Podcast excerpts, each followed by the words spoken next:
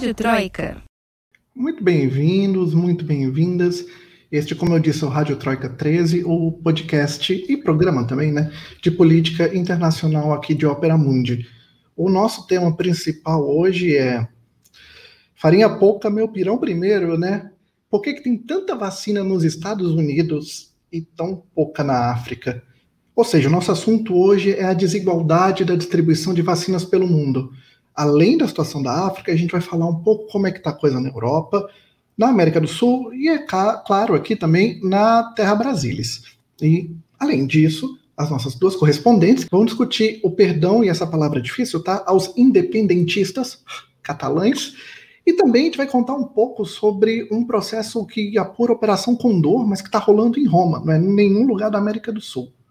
Para encerrar o programa, como a tradição manda, o que dá para ser uma tradição de 13 programas, a gente tem o FBA Mundo, com as notícias mais bizarras que aconteceram no mundo, e a nossa dica cultural para você esperar a gente até semana que vem. Eu sou Rafael Targino, editor de Ópera Mundi, e tô aqui esquentando a cadeira para o Lucas Stanislau ainda, que deve estar de férias no Tahiti, ouvindo como me prometeu o disco novo da Celine Dion. Eu não tô sozinho, como eu disse, vocês podem ver. Aqui em cima, eu acho que é esse lado, não sei qual lado que é, não consigo ver tá a Camila Warenga, diretamente de Madrid. A Camila, ela é dona de, da seguinte tese, de que essa história de que siesta é, é, na Espanha não existe dentro de capital. Confere, Camila. Buenas noches. Boa noite, Rafa. Confere, aqui em Madrid confere, vai. Mas a gente ainda tenta. Eu ainda luto ali pela siesta de vez em quando. É, mais uma vez, super feliz de estar aqui. Bem-vinda, Jana. E vamos embora para mais um programa. Vamos embora. E diretamente de Veneza, La Città del More, eu não sei se eu falei italiano direito, porque eu não falo italiano. A brasileira mais italiana que você vai conhecer, Janaína César. Janaína, você é brasileira, você é italiana ou tá no meio do caminho? Buonasera, Janaína. Buonasera, buonasera Rafa, buonasera Camila, buonasera a quem nos está ouvindo e vendo. eu sou brasileira, mas eu também sou italiana. É, quando eu quando eu casei, depois de uns dois, três anos, é, meio que automático, automático não, porque eu pedi, na verdade, né? É, uhum. Me deram a cidadania italiana, mas até hoje eu não consigo dizer que eu sou italiana, porque eu não me sinto italiana, eu sou brasileira. Para todo mundo que me pergunta o que você é, eu sempre falo, eu sou brasileira. Muito que bem, aqui ó, aqui é Brasil, minha gente, aqui é Brasil. Bem, vamos começar os trabalhos aqui. O nosso primeiro bloco, como você já sabe, se você acompanha o Rádio Troika, se não, eu vou te explicar, é o Aconteceu Aqui, que as nossas correspondentes simpaticíssimas, aliás, eu vou mudar a agenda de posição para ela ficar do lado da Camila, que, enfim, as nossas correspondentes simpaticíssimas contam um pouco do que está acontecendo lá pro lado delas. Eu vou começar com a Camila.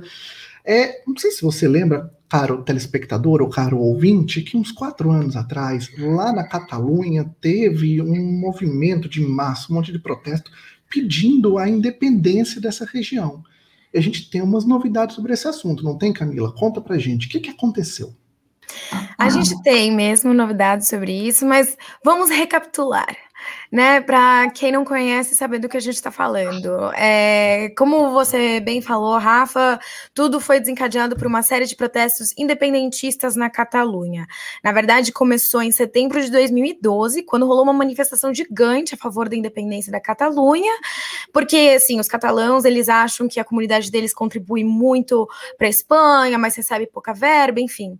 Então, o governador daquela comunidade, na ocasião, tentou negociar com o presidente de governo, né, que a gente chama de presidente de governo, mas é o primeiro-ministro, o Mariano Rajoy, do PP, um pacto fiscal, aí o Rajoy negou, aí o Mas teve que o, o governador teve que pedir novas eleições, e ele foi forçado a pactar com o Partido Independentista da Catalunha para poder governar a comunidade autônoma. Quando ele fez isso, ele fez sob a promessa de que ele ia convocar um referendo, né, um plebiscito sobre a independência da Catalunha, né? Esse plebiscito precisava ter a aprovação do Congresso dos Deputados. Não teve. Eles fizeram mesmo assim. Mas até aí tudo bem, né? O governo falou: vamos, vamos deixar passar. Aí, em 2014, é, e, tudo isso em 2014. Aí, em 2015, eles decidiram fazer de novo um referendo, né? Já tinha sido eleições na comunidade, né, de novo, né, na Catalunha, novo governador, uma coalizão de, de partidos nacionalistas, independentistas, resolveram fazer outra, dessa vez pela independência, né, porque o anterior era pelo direito da autoafirmação da Catalunha. Dessa vez a ideia era que se eles tivessem maioria nesse plebiscito, eles iam declarar a independência da Catalunha. De novo, pediram autorização para o governo, o governo não deixou. Eles fizeram mesmo assim, e aí foi que o bicho pegou. Né? É, o Mariano Rajoy, que ainda era presidente de governo naquela época, mandou a polícia, teve muita repressão, foi super violento.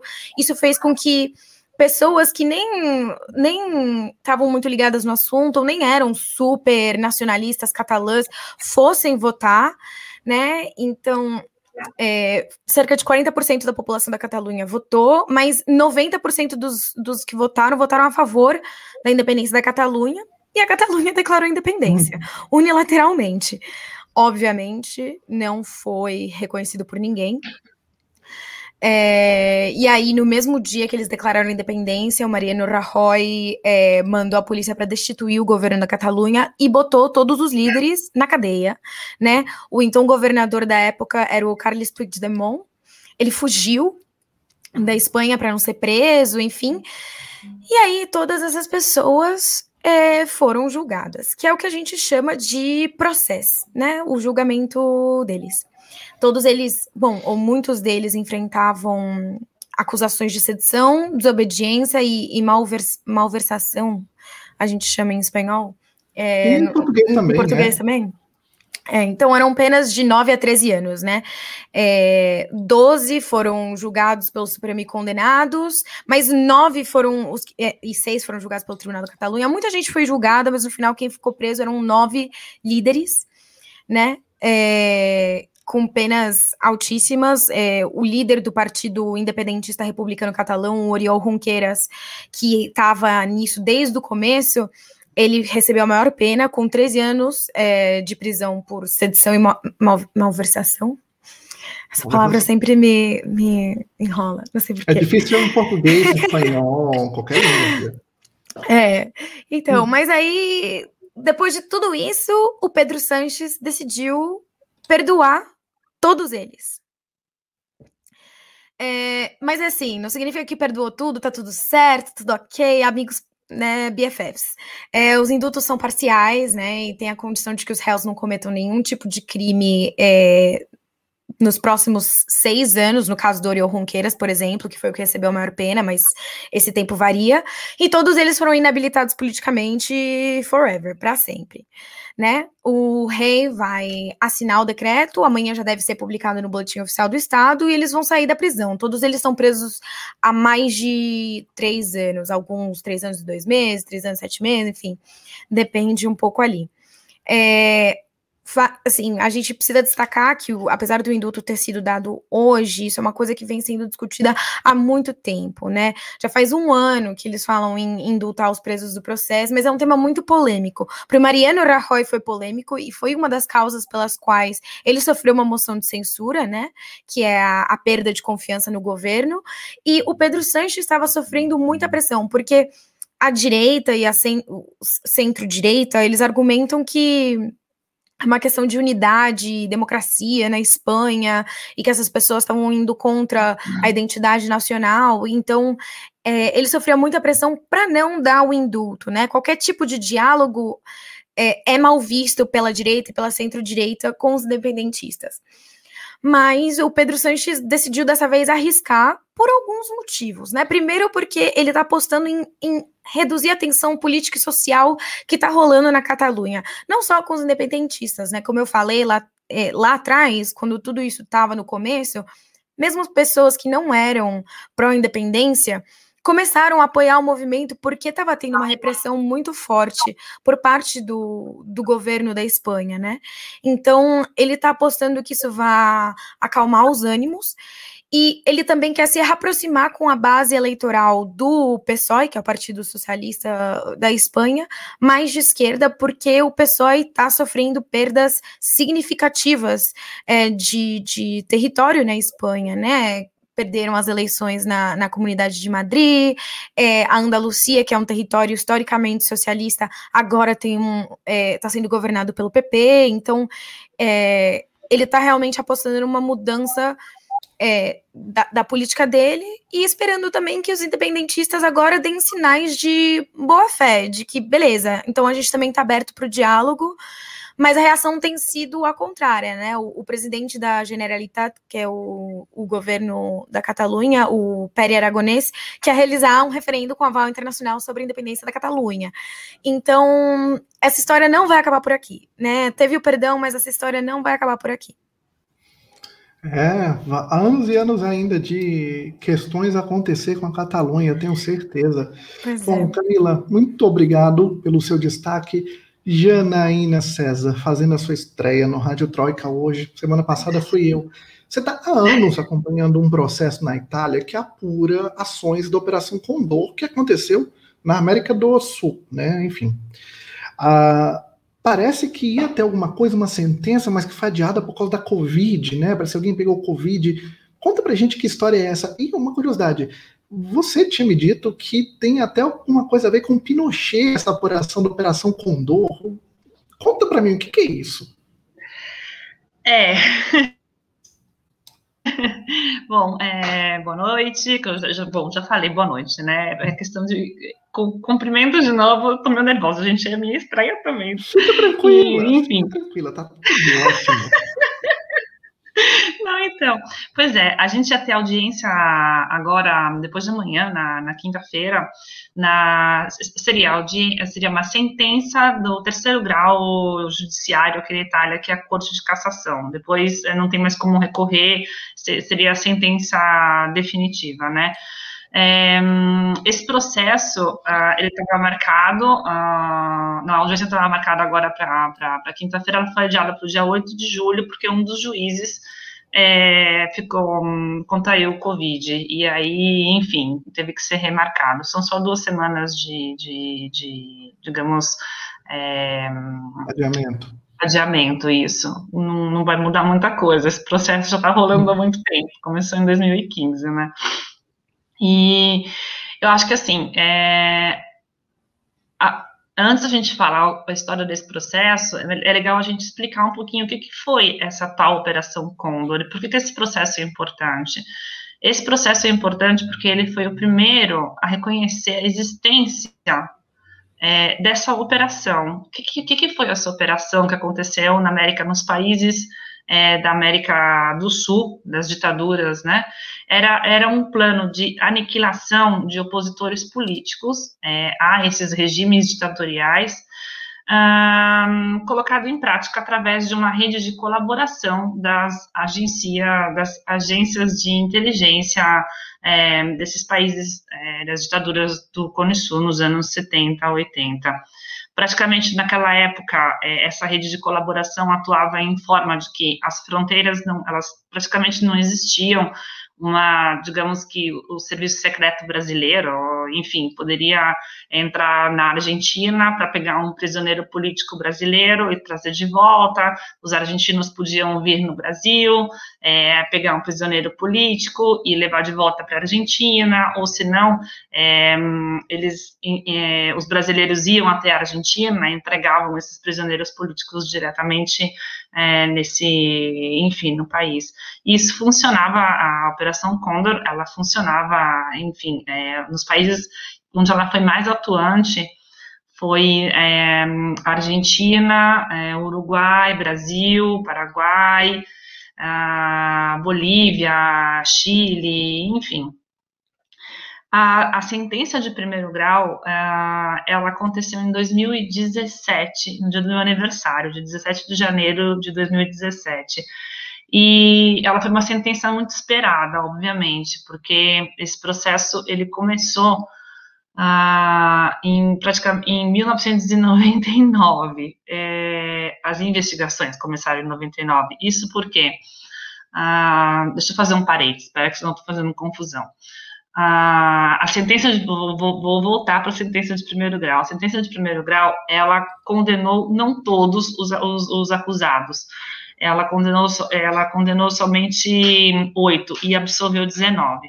Ah, na sentença de apelação, que foi em 2019, ela já foi revertida. Ele, a, a, a corte acabou decidindo pela condenação à prisão perpétua de todos os, os réus. Esses réus, eles eram ex-agentes dessas ditaduras, ex-presidentes, ex-ministros, e, e, enfim. A, a história Mas, desse... Jana, então, Oi. eu ia te perguntar exatamente sobre isso. É porque é. é uma história de uma colaboração que rolou entre os países aqui do Cone Sul para no final acabar assassinando alguém, né? O, o, eu lembro que o nome é o Vinhas, né? O Lourenço Vinhas, não é isso? Isso, isso, isso. Não, então. É, e assim, esse processo, só para fazer um adendo, desculpa que eu tô, eu, eu tô meio nervosa, então eu, talvez não eu fique com aqui. Não, tá bom. Não, então, é, esse processo ele nasceu em 1999, é, quando foi aberta uma investigação aqui na Itália pelo procurador é, é, Giancarlo Capaldo.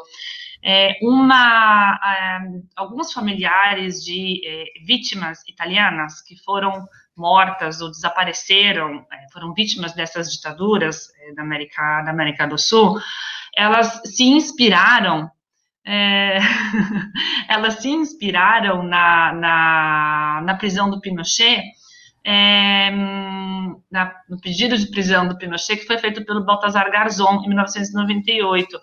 E dali, é, o procurador Capaldo partiu com a investigação e isso aconteceu assim, no decorrer de quase 15 anos, ele percorreu os países é, da, América, da América Latina, enfim. E depois de, depois de 15 anos de investigação, o processo realmente ele começou no, no ao vivo em 2000, 2015.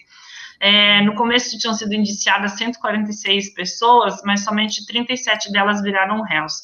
Dessas 37 eram, tinham quatro ah, brasileiros. O processo, o processo brasileiro, o caso do, do, do, dos brasileiros, ele é um desmembramento desse processo principal. Ah, porque quando a, a, o procurador Capaldo conseguiu fazer, juntar toda a documentação é, em relação aos, aos réus brasileiros, esse processo principal já estava muito é, adiantado. Então, a corte decidiu para desmembrar o caso e começar um, um processo é, somente para esses quatro réus brasileiros. A gente tem é, o único brasileiro hoje que ainda está vivo, desses quatro, é o Attila Hotster segundo o Ministério Público aqui da Itália, ele, ele era, ele atuava na direção da divisão de, central de informações do Rio Grande do Sul na época. Os outros que também foram denunciados, é, mas que já faleceram, eram os, o João Oswaldo Leivas Job, o Carlos Alberto Ponzi e o Marco Aurélio da Silva Reis.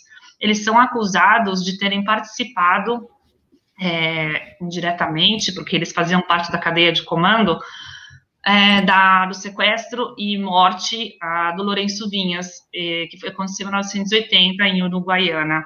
Pela morte do Vinhas, foram condenadas é, cinco pessoas nesse processo Condor principal, que a gente vai estar tendo a sentença definitiva agora, dia 8 de julho.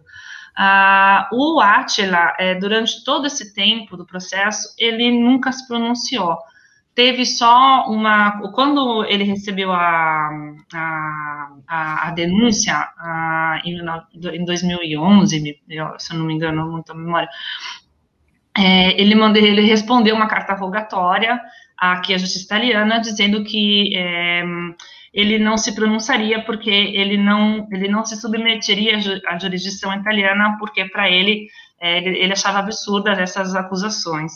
E a sentença, enfim, é, do processo brasileiro, a gente ainda está é, acontecendo no primeiro grau e ela deve sair agora no dia 26 de outubro, isso se não acontecer mais nada, porque essa sentença uhum. já foi marcada várias vezes e desmarcada. E, enfim, E, então, a gente tem essa sentença do processo grande, que vai acontecer agora, dia 8 de julho, que será a sentença definitiva, é, que vai ser, eles podem é, é, confirmar essa condenação à, à prisão perpétua desses, é, desses réus que foram é, já, já condenados na, na, na apelação, e, ou podem também não confirmar e absolver todos, uhum. mas as chances que isso aconteça é realmente muito pouca. Entendi. É isso. Desculpa, é, que eu acho que eu enrolei um pouco. Não, mas... tá tudo bem, não precisa ficar nervosa. Estamos todos amigos, amigos para sempre, amigos para valer. Não, Jana, e assim, é muito importante essa, essa questão da, da Operação Condor, né? Porque está sendo julgado, inclusive, nem na América do Sul, né? Precisou ir para a Europa para julgar isso. Enfim, é uma história que a gente vai continuar acompanhando. Você vai voltar para contar um pouco mais sobre ela daqui em outros radiotroicas, né? Espero que com uma sentença e ninguém com Covid. Mas nesse momento, agora, neste exato momento, a gente vai partir para o intervalo de 30 segundos para tomar uma água, dar uma respirada, dar uma acalmada, para a gente voltar e falar de vacina. Mas daí, inclusive, já deixa o quê? Um, um pitch para vocês. Vacina no braço também tem 13 letras. Pode contar nesses 30 segundos que a gente está fora. Conta aí que você vê. A gente volta. Rádio Troika. Inscreva-se no canal de Ópera Mundi no YouTube e ative as notificações para não perder nossos programas. Curta e siga nossas páginas no Facebook e no Twitter. Ah, e não esquece de seguir nossos podcasts na sua plataforma favorita.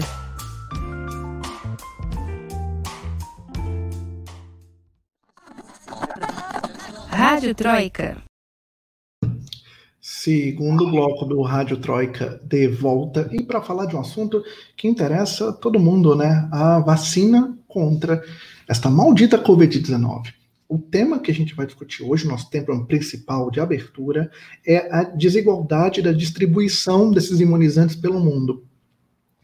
A, a, você pega a África, você pega os Estados Unidos, dá vontade de chorar em relação ao que está acontecendo na África. Porque, assim, enquanto nos Estados Unidos tem doses sobrando, estão vacinando, enfim, quem vai passando na rua, vacinando poste, na África a situação é completamente diferente. É, então fica parecendo uma coisa que, assim, onde tem dinheiro, a vacinação anda rápido. Agora, onde não tem dinheiro, ou então onde existem, sei lá, presidentes negacionistas que gostam de cloroquina, já sabe como é que fica o negócio, né? Confere, Camila. A situação na África tá feia mesmo, como parece que tá. Confere, Rafa. Infelizmente, só para a gente ter uma dimensão do que está acontecendo, né? É, o percentual de pessoas totalmente imunizadas, comparando a África e os Estados Unidos, isso significa né, duas doses, ou uma no caso de vacinas como a, a Janssen, 44,86% da população dos Estados Unidos já foi totalmente imunizada, enquanto que na África, 0,94% da população foi totalmente é, imunizada, né? Ao menos pessoas que receberam ao menos uma dose, a porcentagem é de 50, 53% em comparação a 2,5%. Os Estados Unidos estão vacinando três vezes mais pessoas diariamente é, do que a África está conseguindo vacinar, né? O país mais avançado na vacinação no momento no continente é o Marrocos. É o único país com mais de 10 milhões de doses aplicadas. É, e aí, a, a diferença entre o Marrocos e o segundo país do continente mais avançado na vacinação é, é brutal, é, é, é, o Egito, né, o segundo, o país que está em segundo lugar, que aplicou só 4 milhões de doses. E isso são dados de ontem, né? Não é coisa uhum. de faz uma, duas semanas que estão desatualizados. É, e tem países, inclusive, que ainda nem começaram a vacinação, ou se começaram, os dados são tão irrisórios que ainda não está nem sendo contabilizado, que é o caso do Lesoto, Burundi, Tanzânia, Eritreia e o Saara Ocidental, que está ocupado pelo Marrocos é, atualmente. Então, também a gente vê aí a questão política, né? Porque o Marrocos está super avançado e o Saara Ocidental nem começou. Bom, mas por que que isso está acontecendo, né? Como você falou, Rafa, ah, parece que os mais ricos e tal, parece é, né? É uma questão de dinheiro. Muitos países africanos eles não, não têm condições de negociar bilateralmente com a, os produtores de vacina, né? E eles dependiam do esquema da COVAX, que para quem não sabe é o Fundo de Acesso Global para as Vacinas do Covid, que tinha a intenção de tentar garantir o acesso igualitário do, do, de todos os países à vacina, né? 190 países formam parte do fundo e a ideia é que os países mais ricos doassem dinheiro e doassem, doassem vacinas para poder custear é, as vacinas dos, dos países mais pobres, seja integralmente, seja parcialmente, enfim. Só que hum, isso não aconteceu, né? Porque dependia da boa vontade dos países ricos de dividir suas doses é, e não teve, né? E no caso da África também, além deles não estarem podendo contar com, com a COVAX, né? A maior parte das doses que a África recebeu vinham da Índia. Mas a Índia também está passando por um momento muito complicado da pandemia, né? Então eles estão tendo que atender a própria demanda e não estão conseguindo mais exportar. Além de que entram outras questões aí, né? Muitos países africanos é, aplicaram a primeira dose, mas não têm a segunda dose, não tem infraestrutura para realizar é, a aplicação das vacinas, né? Então são várias questões que são muito complicadas, mas, obviamente, é, a falta de vacina é o principal, né? É, tanto que o, o governo da, da África do Sul junto com, com o governo da Índia, está encabeçando a luta pela quebra da patente das vacinas. Inclusive, os Estados Unidos e a China já disseram que eles apoiam a quebra da patente temporária, mas ainda não há consenso é, entre as outras nações, então a gente não sabe quando isso vai acontecer, se tem previsão de acontecer.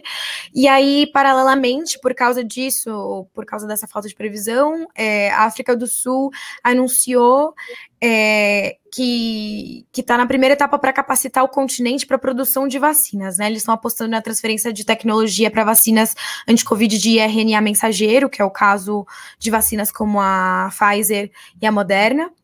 É, mas a gente também não sabe quando isso vai acontecer. Mas a África do Sul é, é a situação mais preocupante, né? Atualmente representa mais de 35% do número total de casos de Covid, né? Inclusive, eu, se não me engano, tem até a variante da África do Sul, então é, a, a, questão ali é, é, muito preocupante, porque da mesma forma que o Brasil pode representar um perigo para o resto do mundo se a vacinação não avançar, a África também. Sim, né, um continente inteiro.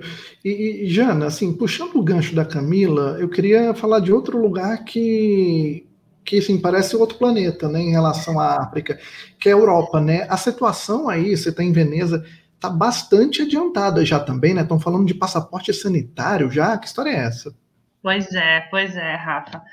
É, aqui as coisas elas estão bem aceleradas assim. É, você pensa que 57% da população adulta que vive hoje na, na Europa, ela já recebeu pelo menos uma dose da, da vacina a Europa comprou 385 milhões de doses e aplicou 325 milhões. Esses são os dados que eu consegui encontrar no site da Comissão da Comissão Europeia, dados de ontem, tá? Super frescos assim. E os países que mais é, vacinaram até agora são a Alemanha, a França e a Itália. A Itália ela partiu meio assim, meio lenta com a vacinação, para te dizer bem a verdade. Hum, não tinha vacina, faltava vacina, parecia que as coisas estavam meio que assim, se, se, se, se freando, é, fizeram um, um, bloco aqui com a AstraZeneca, inclusive ela foi agora é proibida de novo em algumas regiões aqui, e enfim, mas mesmo assim a, a Itália está conseguindo manter um terceiro lugar no ranking dos países que mais estão mais estão vacinando. É, e os que menos vacinaram daqui do continente foi o Montenegro, Andorra e, a República de São Marino, assim, que eles estão entre os que praticamente vacinaram muito pouco, né? Essa história do passaporte, é, passaporte sanitário, aqui na Itália a gente chama de Green Pass. Uhum. Ele gerou muita, ele gerou muita, muita polêmica, assim, gerou uma meia crise aqui na, aqui na, na Itália, porque a gente tem uma lei chama Lei da Privacidade. E ele, assim, esse passaporte ele ia meio contra, batia de frente com essa lei. A gente tem uma figura que chama garante, que é o cara que, como se fosse o, o um diretor, assim, o cara que ele, ele, ele, ele faz de vez da, da lei. Então, se alguma coisa vai contra a lei, ele vai lhe dar a voz. E para ele, essa, essa história do passaporte ia contra a lei da privacidade, porque a lei deve, a, privacidade, a sua privacidade deve ser, deve ser respeitada, é, a tua privacidade sanitária, econômica, enfim. Aí, depois de muita discussão, a, a Itália acabou também a, a, aderindo a isso, e apesar dessa operação aí entre os países europeus, é, ela começar, essa, esse passaporte sanitário começar a valer a partir do dia 1 de julho, é, já tem um, já tem casos é, aqui na Itália, tá? Não sei no, no, no resto da, da, Europa, mas de pessoas que já começaram a receber esse passaporte. Tipo, na verdade, é uma carta escrita que você ou já teve Covid, ou foi vacinado, ou é, fez um fez um, um exame, né? É, ai, como que fala? De a gente fala que exame molecular, exato, é e, e, e que, obviamente, que você está negativo. É, inclusive, minha amiga hoje mesmo recebeu, eu, ela hum. foi chocada, porque ela recebeu através do SMS do celular dela, tipo, uma mensagem assim: o seu passaporte sanitário está pronto. Enfim, e esse passaporte, assim, é, apesar de toda a polêmica que deu, ele serve justamente para tutelar é, os turistas e não só somente os turistas, né? Tipo, as pessoas que vivem nas cidades, enfim. É, e, e, assim, não são todas as vacinas que, que fazem parte desse, digamos assim, desse, desse que são aceitas, né, por esse, uhum. por esse, por esse passaporte. passaporte. Exato. Aqui as que são aceitas até agora, que assim, são as é a AstraZeneca, a Janssen, a Moderna e a Pfizer. Só que cada país tem autonomia para decidir, tipo, se aceita ou não uma outra vacina. Tipo, por exemplo, a Coronavac brasileira, por exemplo, né?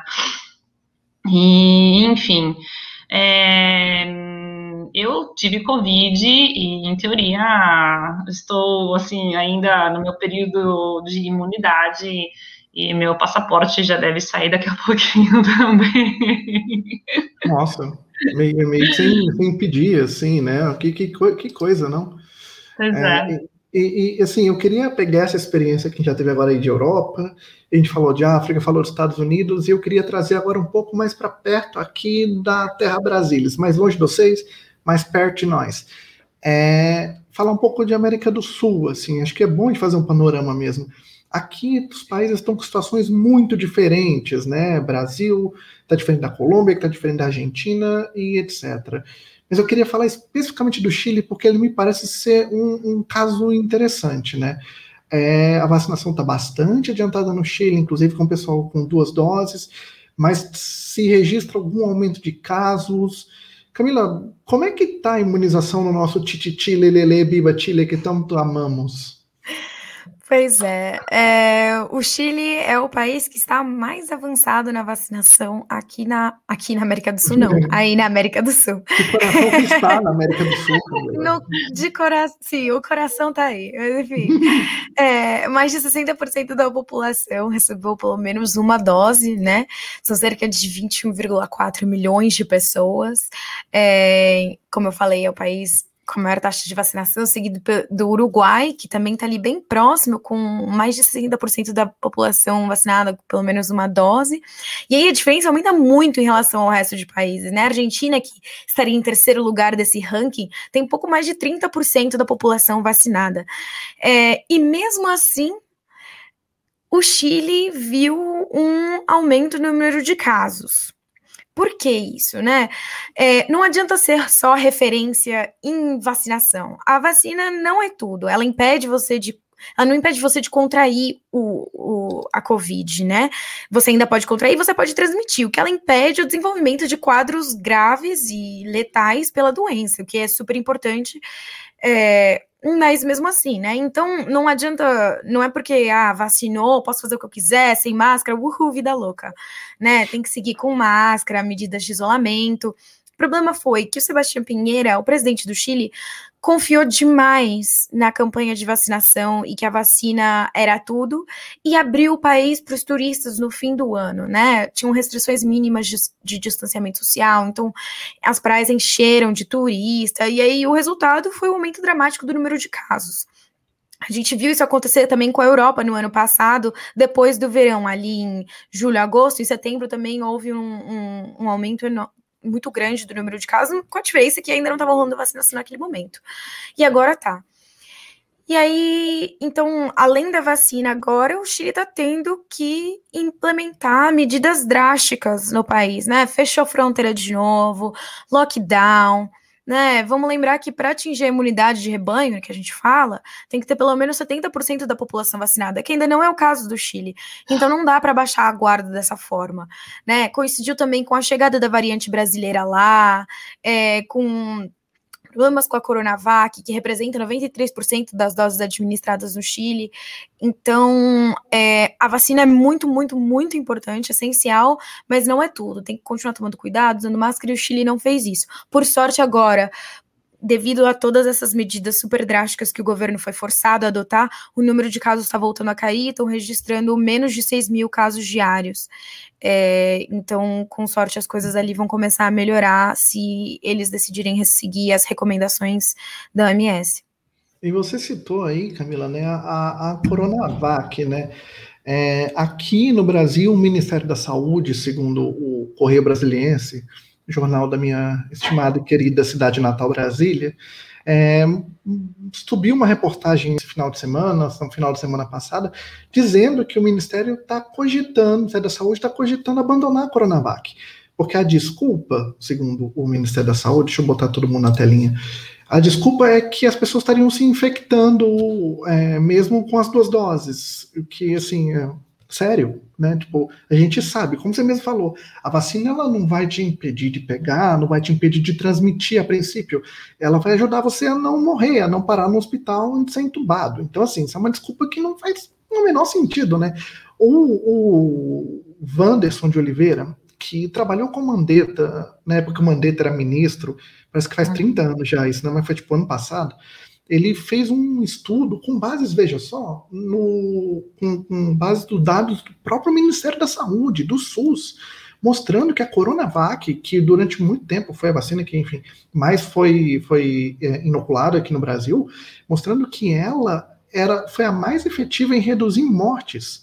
Ela reduziu mortes em até 97% dos infectados, gente. É, é, é, muito sério, assim.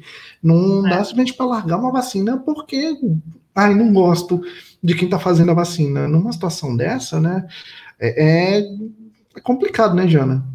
É, nossa, nem fale. É, não, não pode fazer isso. Tipo, uhum. a gente tem que ter responsabilidade e não pode ficar, assim, continuar a brincar com a vida das pessoas, né? Assim, a gente pode, tem que lembrar que 500 mil brasileiros já morreram por causa disso, por causa dessa vacina, da falta de vacina, né?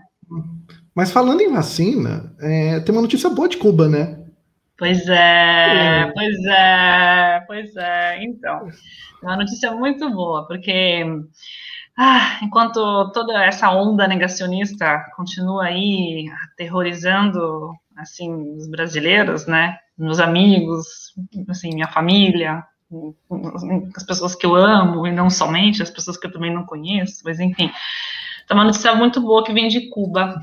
A vacina cubana, chamada Abdala, é, de três doses, ela apresentou 92% de eficácia contra a Covid. O imunizante, ele supera a taxa de 50% de eficácia que é exigida pela Organização Mundial de Saúde e é, agora a Cuba é, já pode usar essa, essa vacina na campanha de vacinação de massa, que o governo quer vacinar todo mundo. Opa, estou batendo aqui. É, hum. Quer vacinar todo mundo, é, todos os cubanos, até o final desse ano, né? E Cuba já havia desenvolvido a vacina Soberana 2, que tinha 62% de eficácia com a aplicação de duas doses. E daqui a algumas semanas, é, eles vão estar concluindo testes com aplicação de três doses combinadas dessa vacina Soberana 2. E também vão estar concluindo os testes da Soberana Plus, que é uma vacina em dose única, que é aplicada para evitar re, a reinfecção é, de pacientes que já tiveram o, o Covid, né? E é muito louco isso, porque a gente vê Cuba, é, mesmo enfrentando um bloco econômico e a própria pandemia, é, é, assim, é, é o único país a, da, da, da, América, né, que está desenvolvendo o seu próprio, o seu próprio, os seus próprios imunizantes. É, de, faz 13 meses, mais de um ano, que os cientistas da biomedicina cubana eles estão desenvolvendo, já foram desenvolvidos seis imunizantes, e é o único país, enfim, da América Latina e Caribe que é, tem a própria vacina. E é, isso, tem, né? Pois é, entendeu? É uma grande, uma grande vitória. Isso, assim, para quem dizia vai para Cuba, é, vai para Cuba tomar vacina, vou com muito prazer. Opa, opa, você é falta de adeus, meu filho, já estou indo. Pois é, né? Tô indo. É o Brasil que está começando agora, né? Os testes da Butanvac ainda vai demorar. E Cuba já está lá com a vacina própria, pronta para para mandar bala. E, Não, pois é. E 92%, cara, de eficácia, uma coisa assim. É sensacional, sensacional. É. É, pode falar o que quiser de Cuba, mas os caras estão bloqueados pelos Estados Unidos há seis décadas. Exato. Olha só o que ainda estão fazendo. É. de qualquer forma, acho que para a gente encerrar esse assunto, não tem como não falar especificamente do Brasil. Pouco antes de entrar no programa, eu vou até ler esse dado, porque eu, enfim, é número e tal. Mas até agora a gente tem aqui 39,7 milhões de pessoas vacinadas com a primeira dose e 24,3 com a segunda.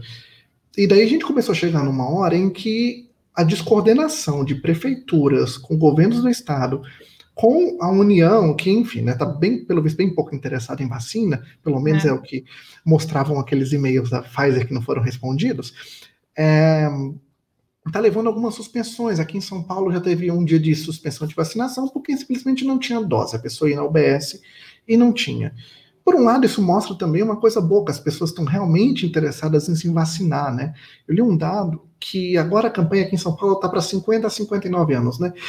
Que a procura foi de 90% desse público-alvo. 90% das pessoas que estavam elegíveis nessa faixa de idade foram atrás da vacina. Isso é sensacional, assim. E, e o que a gente espera, e eu, como hipocondríaco convicto, posso dizer isso, é que, assim, se não for vacinar, minha gente, não, não tipo, vai acabar com essa porqueira dessa, dessa pandemia, sabe? É, chegou a sua vez de vacinar, pelo amor de Deus, você acredita em Deus. Se você não acredita, pelo amor de quem você acreditar, vá tomar o diacho da vacina. Volte para tomar a segunda dose. Se, se isso não acontecer, gente, vacina é, é, é imunização coletiva. É talvez o período que a gente mais tem que pensar no outro, assim. Porque não Exato. adianta eu tomar a vacina, eu chegar lá, aí ah, eu quero a Pfizer, aí ah, eu quero a AstraZeneca, ficar escolhendo vacina e não tomar porque tem a vacina que você quer, que não tem vacina que você quer, é, o que vai acontecer é que a gente não vai conseguir vacinar todo mundo. E não adianta você tomar sozinho a sua vacina, porque se as outras pessoas não estão imunizadas, minha gente, vai começar a surgir mais variante, mais variante, mais variante, e daí, ó, beleléu com vacina. vacinação é estratégia coletiva, é todo mundo. Veja o exemplo do Chile, que a Camila citou aí. Como é que tá? Tá super avançada, mas ainda não tá lá. E é o país que está mais avançado. Enfim, desculpa esse momento desabafo aqui, mas é porque eu acho que ninguém aguenta mais esse arte dessa pandemia. A gente já tem uma solução para ela. Assim, a gente está tendo que navegar contra um governo que não. Um governo totalmente negacionista, e que está ficando claro isso na CPI da pandemia, que não, não tinha interesse em, em comprar vacina logo no começo. Quantas pessoas morreram por causa disso, sabe? E o único caminho que a gente tem para sair dela é com todo mundo se vacinando. Exato. E se você, enfim, quer saber como é que está a vacinação pelo mundo, em Operamundi a gente tem todos os dados, tem as comparações por países. Você não precisa nem entrar no site, pode ir no Google digitar vacinação no mundo, que Operamundi é o primeiro resultado. Clica lá e vê os gráficos atualizados diariamente, em tempo real. E pelo amor de Deus, na hora que você vacinar, tiver que, que pudesse vacinar, vá se vacinar. Nossa, assim, ajuda nós, ajuda todo mundo. Enfim. Mas agora a gente precisa de uma água dá uma respirada, depois dessa, 30 segundinhos, a gente volta para o Febeamundo e volta para a nossa dica cultural. Deixa eu só botar a vinheta aqui para a gente ir. Até daqui a pouco. Rádio Troika. Você já fez uma assinatura solidária de Opera Mundi? Com 70 centavos por dia, você ajuda a imprensa independente e combativa. Acesse www.operamundi.com.br/apoio.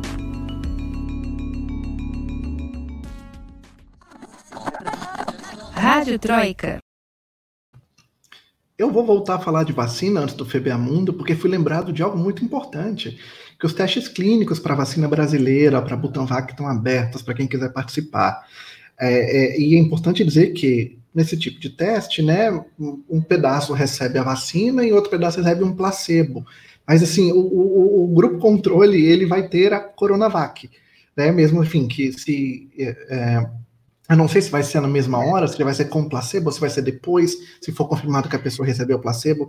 Mas pelo amor de Deus, participe. Se quiser, Sim. ajude nós. É, porque é para confirmar se a Butanvac é mais ou quanto menos quão menos eficiente ela é da Coronavac, né? Não é nem para ver mais a eficácia da vacina. A gente já sabe que a vacina é eficiente, só quer ver se é mais ou menos eficiente que a Coronavac e o quanto. Então, quem participar vai ser vacinado de qualquer jeito, com a Butanvac e com a Coronavac. Então, quem puder, quem quiser, eu até falei para minha irmã, encorajei a minha irmã a participar, uhum. meu, minha família, meus primos, é, participem, gente. É muito importante. Tem que mesmo, é só assim que a gente sai disso.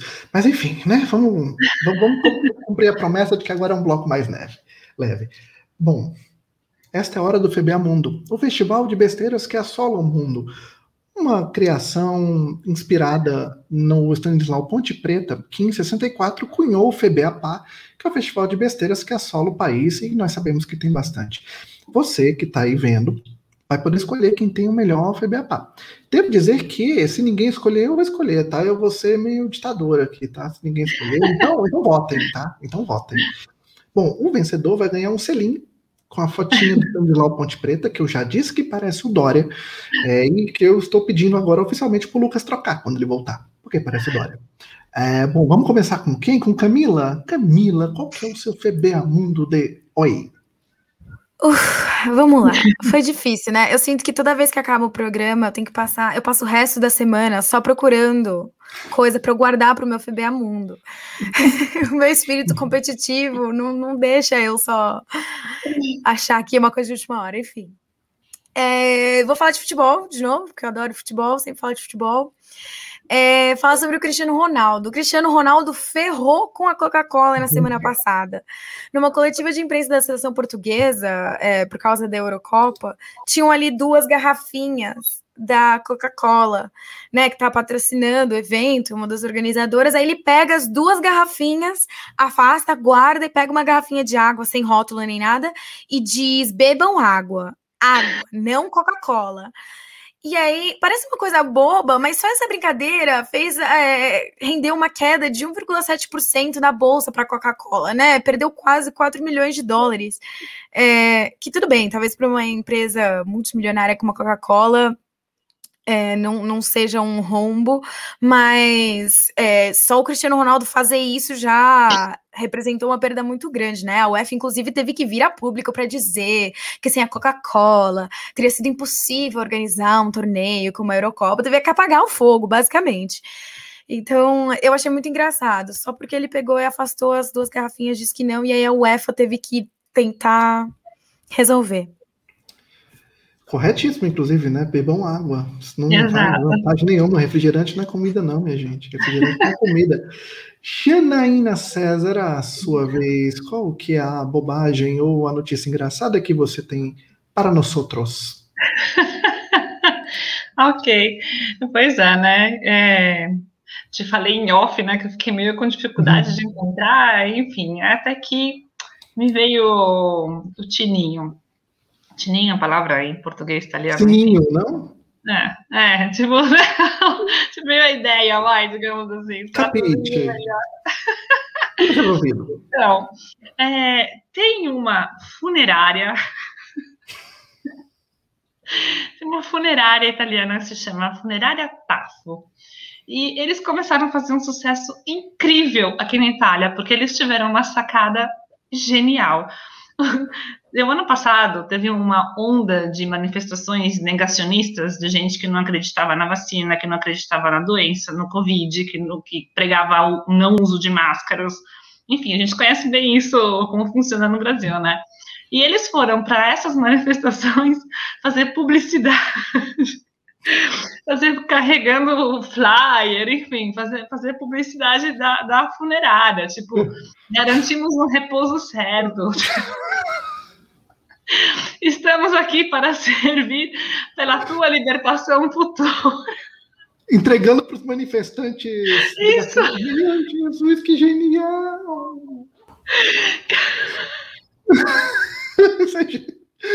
Calma, Jana, respira. Enfim, e é, assim, é, eu acho que a coisa mais é, absurda que aconteceu, é, digamos, é, nessas, nessas manifestações negacionistas, o coitado do menino, né, que ele trabalha nessa TAFO, ele apanhou em uma das manifestações desses negacionistas, e o menino estava, obviamente, de máscara, com uma camiseta, escrito TAFO, lá distribuindo esses flyers, essas, esses, esses, essas publicidades. Tipo, che chegaram, assim, uns, um grupo de quatro, cinco homens, começaram a, tipo, catar os, os, a publicidade, os, como fala, os, os flyers dele, jogar para o ar, e tipo, ele teve que chamar a polícia para tirar ele lá do meio dos manifestantes, Meu que ele quase tomou porrada, sabe? Mas assim, foi muito provocativo, mas assim, depois disso, eles absurdamente explodiram. Eles abriram, acabaram de abrir uma filial aqui em Veneza, tipo. Expandindo os negócios, né? e a publicidade era tipo assim: estamos chegando em Veneza, tipo, com uma gôndola que carregava um caixão, sabe? Tipo... É, genial, cara. Quem, genial, quem, genial. Que. Genial. Bom, depois dessa, não se eu vou conseguir falar a minha, né? Mas vamos lá. Um exame de laboratório feito pelo New York Times no sanduíche de atum servido pelo Subway, pelas lanchonetes Subway, não conseguiu identificar nenhum DNA de atum. É esse o tweet. É isso aí. Eles foram. O que aconteceu? Houve dois, dois caras na Califórnia, dois consumidores, processaram o Subway dizendo que o atum deles não era atum. Não é americano gosta de processar também, enfim, né? Sabe como é que são essas coisas? Processou. Daí um, uma, um veículo de imprensa, não lembro qual, fez um teste, deu que era atum. Mas a New York Times foi repetir a experiência. Daí, voltou do laboratório, com os caras do laboratório dizendo o seguinte: olha, de duas uma. Ou foi tão processado esse aqui que não dá mais para dizer o que, que é, ou não é atum. Não, ou, ou, é uma coisa ou é outra. Um pouco é. nojento. É, é, Sim. É, assim, vamos, vamos pela, pela, boa prática jornalística, né? Vamos dizer, o Subway nega veementemente isso, diz que a acusação é completamente sem fundamento, Uhum. Mas tá aí a notícia, divulgada pelo próprio New York Times. Eles foram lá, pagaram o negócio e viram que ou não é atum ou é alguma coisa que deixou de ser atum. Né? Sim, Sei que tá difícil é. competir, mas também não vim muito fraco, não. Então, assim, você que está nos vendo aí, a gente vai dar nossas dicas culturais agora, é o tempo para você votar. Ou é o Cristiano Ronaldo tirando a Coca-Cola da frente Vou perder. dele eles são muito é bons. Funerária da, a funerária da, da Janaína, fazendo propaganda. Até eu voto na funerária. Ou, ou o sanduíche de atum que contém atum que não é atum. Você pode ir votando. E enquanto isso, você vai ouvindo nossas dicas culturais. Vamos começar. Primeiro, deixa eu só botar esse comentário que eu achei muito interessante aqui. Alô, Rita Lobo. Alô, Rita Lobo. Hoje é o programa da Rita Lobo aqui, né? Coca-Cola, é, é, é, atum que não é atum. Enfim, vamos começar com nossas dicas culturais. Eu já aproveito e agradeço a Camila por mais uma presença estelar neste programa. Desejo buenas noches e peço para que ela dê a dica cultural dela. Muito obrigada, Rafa. Obrigada, Jana. Obrigada para todo mundo que acompanhou a gente hoje na live, para quem vai assistir ou vai ouvir a gente, né, pelo Spotify depois. É, a minha dica cultural de hoje é um documentário é, chamado Os Catalunhas. É um documentário de 2018, dirigida pelo Álvaro, Álvaro Longoria e Gerardo Olivares, é do Netflix, e é para falar sobre todo esse rolê que está acontecendo na Catalunha, que eu narrei muito resumidamente, uhum. é, se vocês quiserem entender melhor, porque realmente é bem complicado, né? A, o filme parte do, do, dos plebiscitos de independência de 2017, que tinham sido declarados inconstitucionais e que, tipo, receberam muita foram, foram muito duramente reprimidos pela polícia, né? E, no, e do documentário participa o Carles Puigdemont, que era o governador da Catalunha na época e que está exilado até agora. Eu, bom, imagino que agora ele deva voltar, né? Depois desse indulto, mas enfim, ele, ele esteve exilado em Berlim e ele participa do documentário e tal. É, as críticas têm sido muito boas, então recomendo. Muito bom, muito bom. Catalunha é sempre um assunto muito interessante. Janaína César, agradeço sua presença neste maravilhoso programa, diretamente da Cidade dos Apaixonados. Eu posso falar um monte de clichê aqui sobre Veneza, porque é tudo verdade, não é? Né? Enfim, né? onde, aliás, boa parte das coisas começaram aí na Europa. Jana, obrigado. Boa, boa noite, né? Porque agora você está se despedindo. Exato. É, boa noite. Boa noite, tá vendo? O italiano, o italiano é, que é inexistente não tá ruim. E queria é. pedir a sua dica cultural. Per favore. Obrigada, Rafa. É, obrigada, Camila, também, pela, pelo acolhimento aqui no programa. Peço desculpas também por ter meio que me atrapalhado no, no na explicação do processo. E, assim, é, queria justamente pegar o gancho né, do, do, do, do, do processo Conda para dar uma dica de um documentário. Se chama La Memória del Condor. É, não tem assim, não tem uma tradução em português, mas tem subtítulo em espanhol, porque ele participou de vários concursos é, de cinema é, na, na, na, América, na América do Sul. Sei que teve na, na Argentina e na, no Uruguai. E esse, esse documentário, ele é, é de Emanuela Tomasetti. Ele foi publicado em 2018, né, é, depois de um ano da, da sentença de, de primeiro grau. E a Emanuela, ela acompanhou todas as audiências do processo é, é, na primeira instância, e esse documentário traz um corte dessas audiências e com entrevistas é, é, das, assim, da, dos familiares das vítimas, com os advogados, 300 mil advogados que participaram desse, desse processo, com o procurador Capaldo, que na época atuava no caso, hoje ele está aposentado, é um outro procurador que está tanto no caso é, brasileiro como nesse principal, que é o Amélio Hermínio. Enfim, é, ele traz um, um, um, recorte do que foi esse processo no primeiro grau e traz uma imagem muito forte, que é quando a corte ela leu a sentença, é, que a sentença esperada, obviamente, no primeiro grau era a condenação a todos os réus. Quando a juíza ela terminou de ler, que nove, somente nove foram condenados e o resto absolvidos, né? Nove, oito foram condenados e o resto foram absolvidos. Cara, teve um silêncio naquela sala, mas era um silêncio tão era, rum, era rumoroso, era, era um silêncio que te, que te dava um distúrbio é, incrível, assim, era, foi muito forte aquela cena, e você vê isso é, nesse, nesse documentário. Então, acho que vale muito a pena é, para quem né, gosta e quer saber mais sobre esse, sobre esse processo. Ele traz um recorte muito, muito real do que foi e do que é. É isso. Nossa, estou impressionado e curiosíssimo para ver. Vai Nossa, ver, vai ver. Gostei mesmo. Bom, a minha dica cultural, antes de eu me despedir de vocês, é uma coisa que vai misturar Itália e ditadura e etc. Bom, é um livro chamado, mais um livro, né? Semana passada foi um livro. A Firma Pereira, do Antônio Tabucchi, de 1994. Esse aqui, eu tenho essa edição, dá para dá para ver, que é da Kozak Naif. Acho que ele saiu pela Estação Liberdade agora.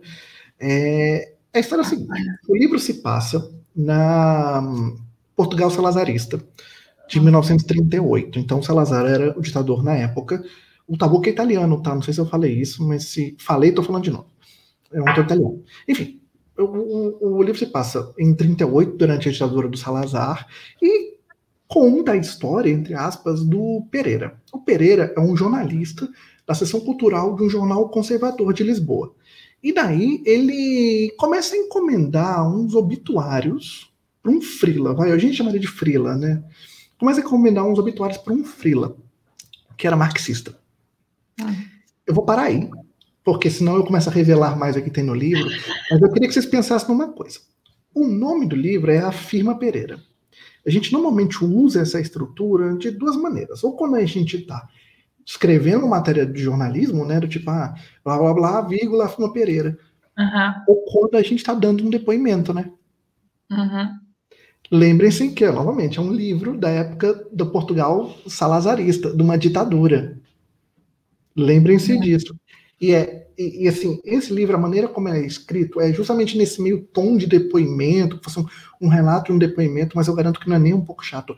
É incrível, é incrível, incrível. É um dos meus livros prediletos, assim. É, Fiquei intrigada. Livro, eu não, também. Esse livro é sensacional, ele é sensacional. A edição em português, eu devo dizer isso, é, foi traduzida pela minha professora da USP, Roberta Barni, uma romana de mão cheia, a Jana está aí. Uhum. É, pois é. A Barney é sensacional. Ela, eu fiz um curso com ela de Italo Calvino, que também é um, é. um autor incrível. Eu vou trazer ele enquanto eu estiver aqui.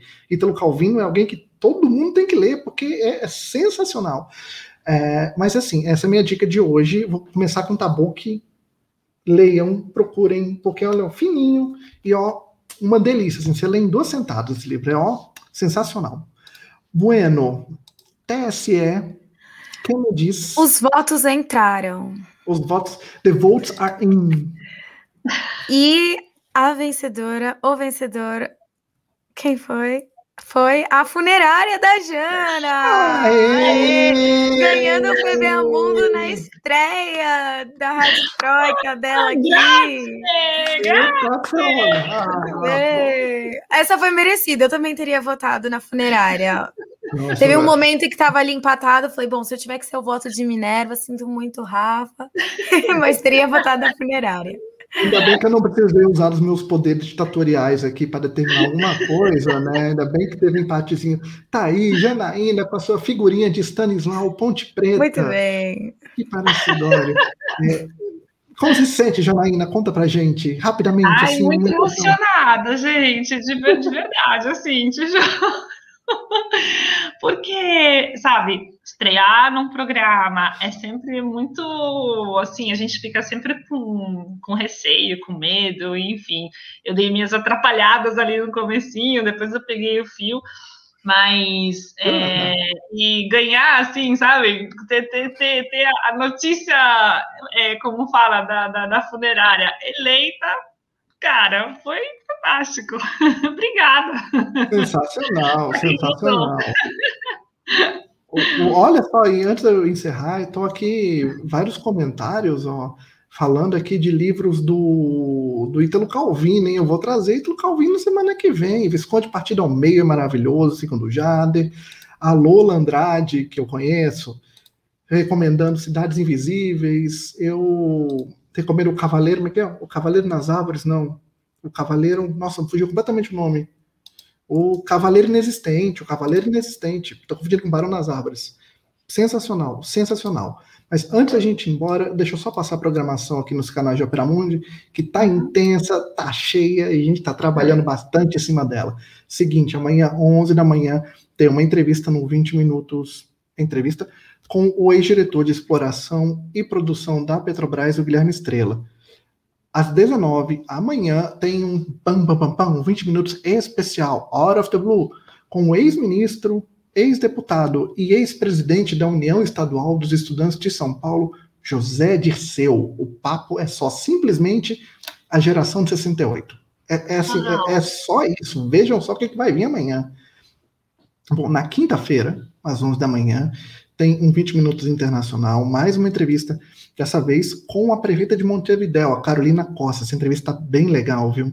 Na quinta à noite, porque o negócio não para aqui, às 8 tem o Sub 40, que vai ser uma entrevista com o criador, um dos co-criadores, né? Enfim, um, um, dos criadores do podcast Revolu Show, o João Carvalho.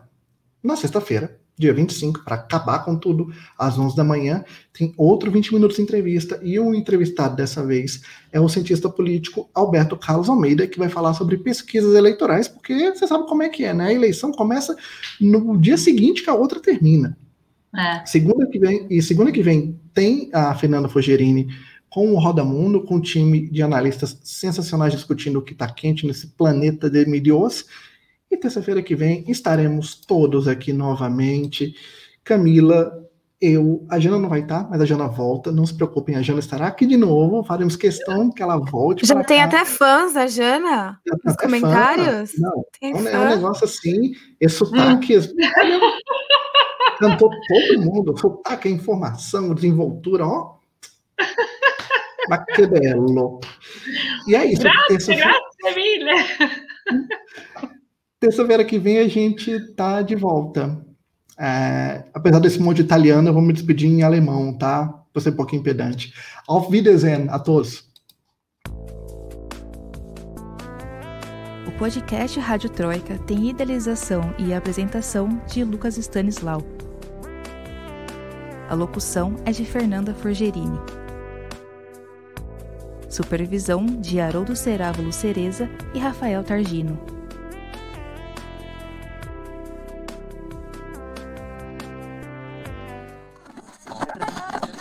Rádio Troika.